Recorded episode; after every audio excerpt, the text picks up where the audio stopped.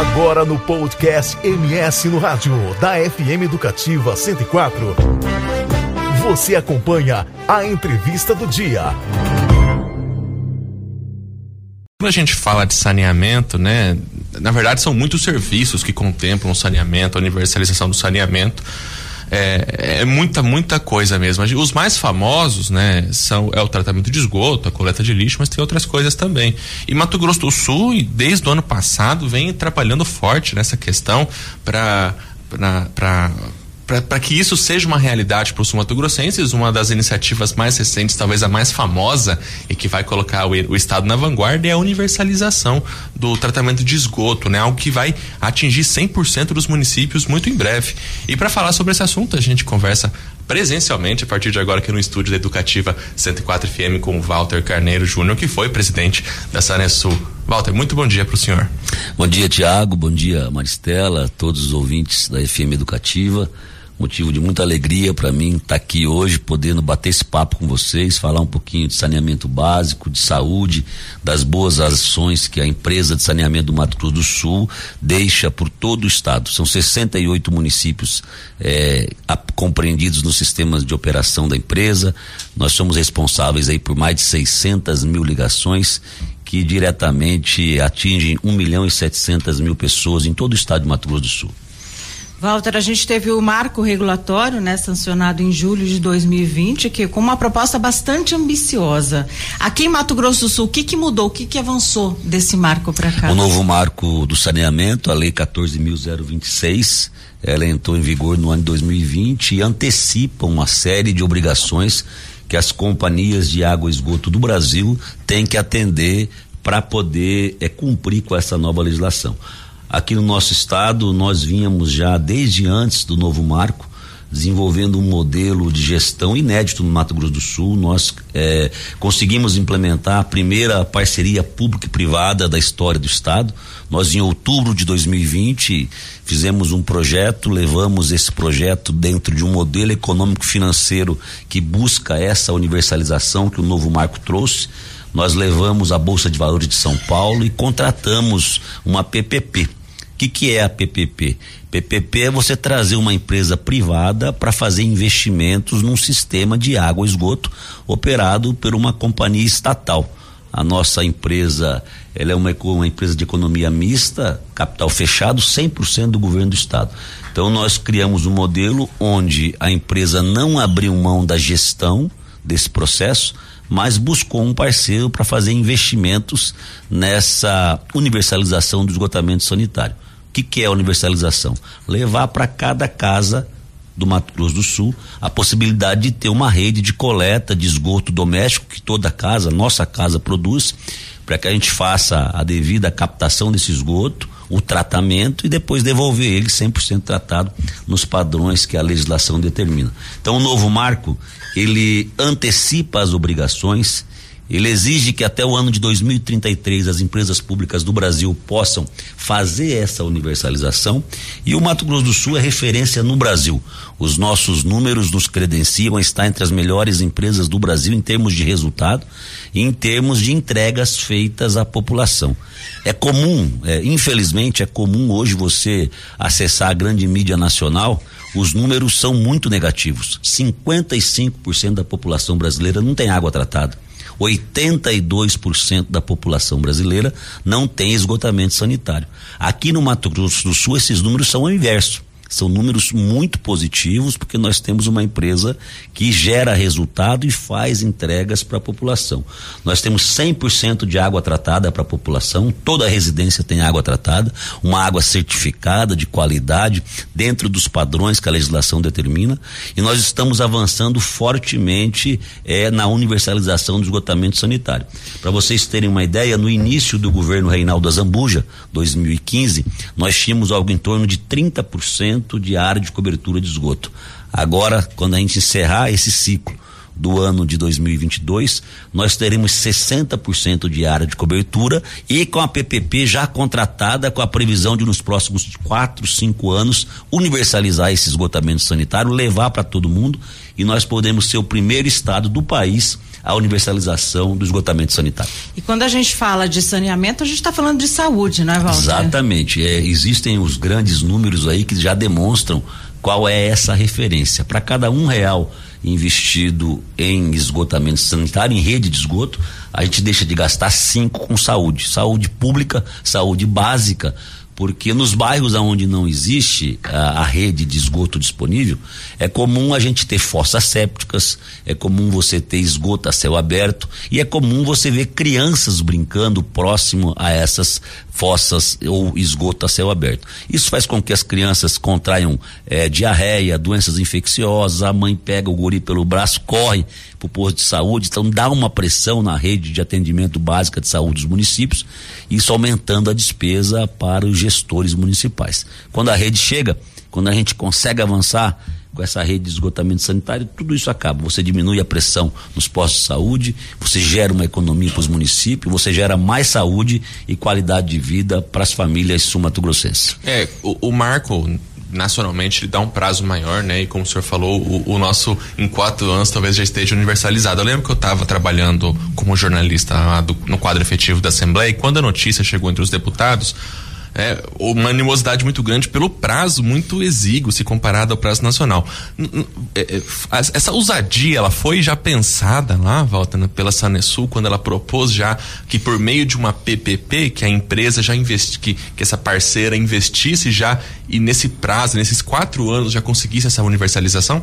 Nos últimos dez anos, a nossa companhia evoluiu muito, porque a gente sempre teve é, a, a preocupação de estar. Tá observando o que acontece no mercado externo, na legislação, os atores externos de todas aquelas medidas que pudessem mudar a realidade do nosso negócio.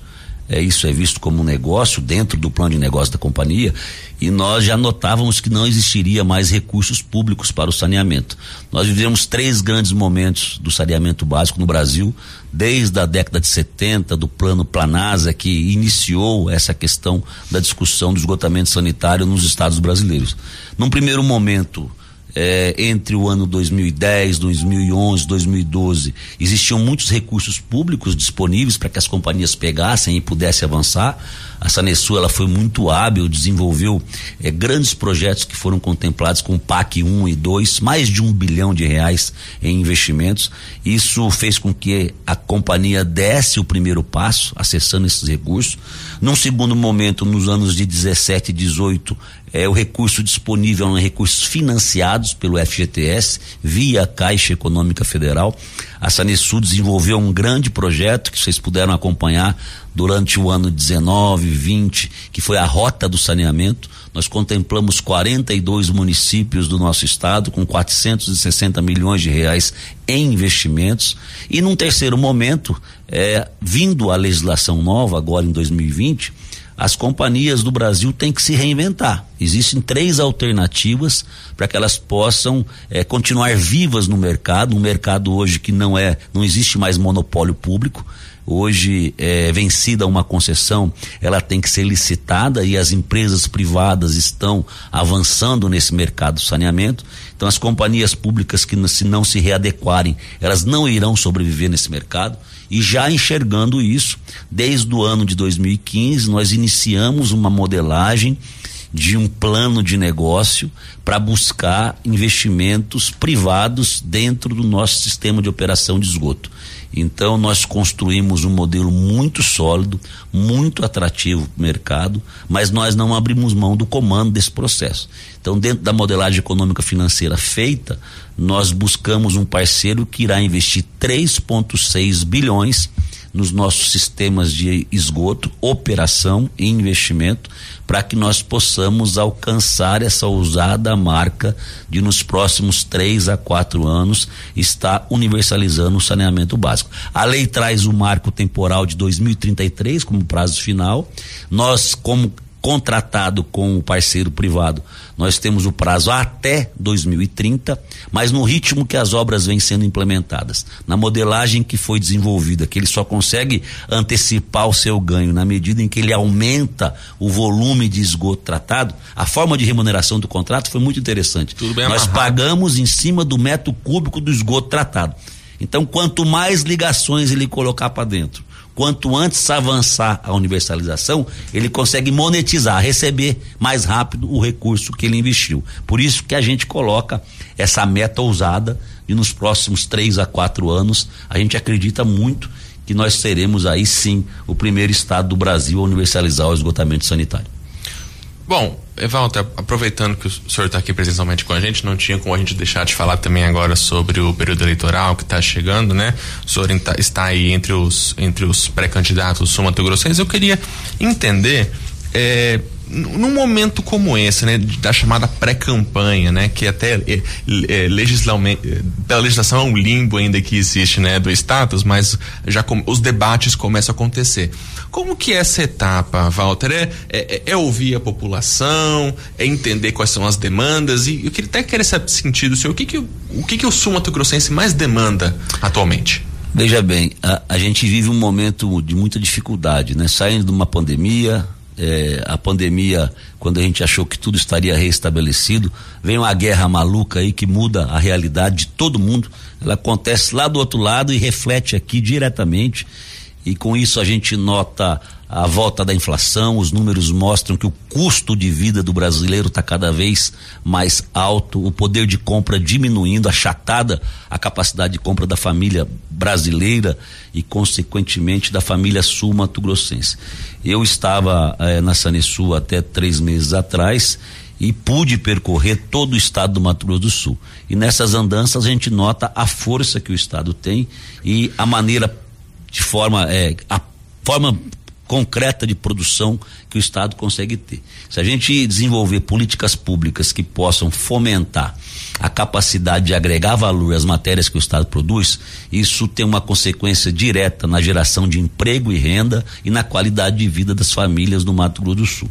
Então, hoje, eu acho que o maior anseio da população, aquela que está na sua fase econômica ativa, é ter a oportunidade de trabalhar é ter oportunidade de é, enxergar que a sua família, através de seus filhos ou de seus netos, terão a oportunidade de construir dias melhores para os seus núcleos familiares.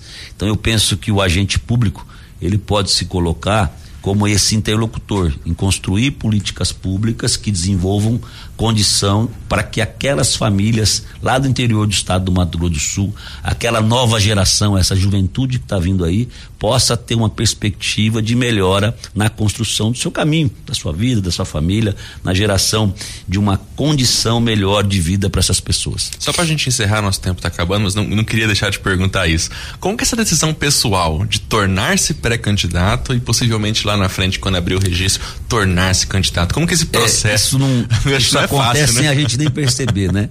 Eu, no final do ano, fui convocado pelo governador, junto com a ministra Tereza Cristina, para construir um grande projeto. O projeto da defesa desse modelo de governo municipalista que o governador Reinaldo implementou no Mato Grosso do Sul. Eu acredito muito nisso.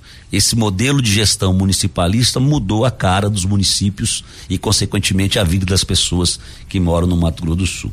Então, esse projeto ele está sendo capitaneado pelo ex-secretário de Infraestrutura Eduardo Riedel, que é o nosso pré-candidato a governador a ministra Tereza Cristina, que é a nossa pré-candidata senadora, e eu, Walter Carneiro, sou advogado, sou de Dourados, já tenho aí algumas experiências no serviço público como gestor, nunca disputei uma eleição de deputado.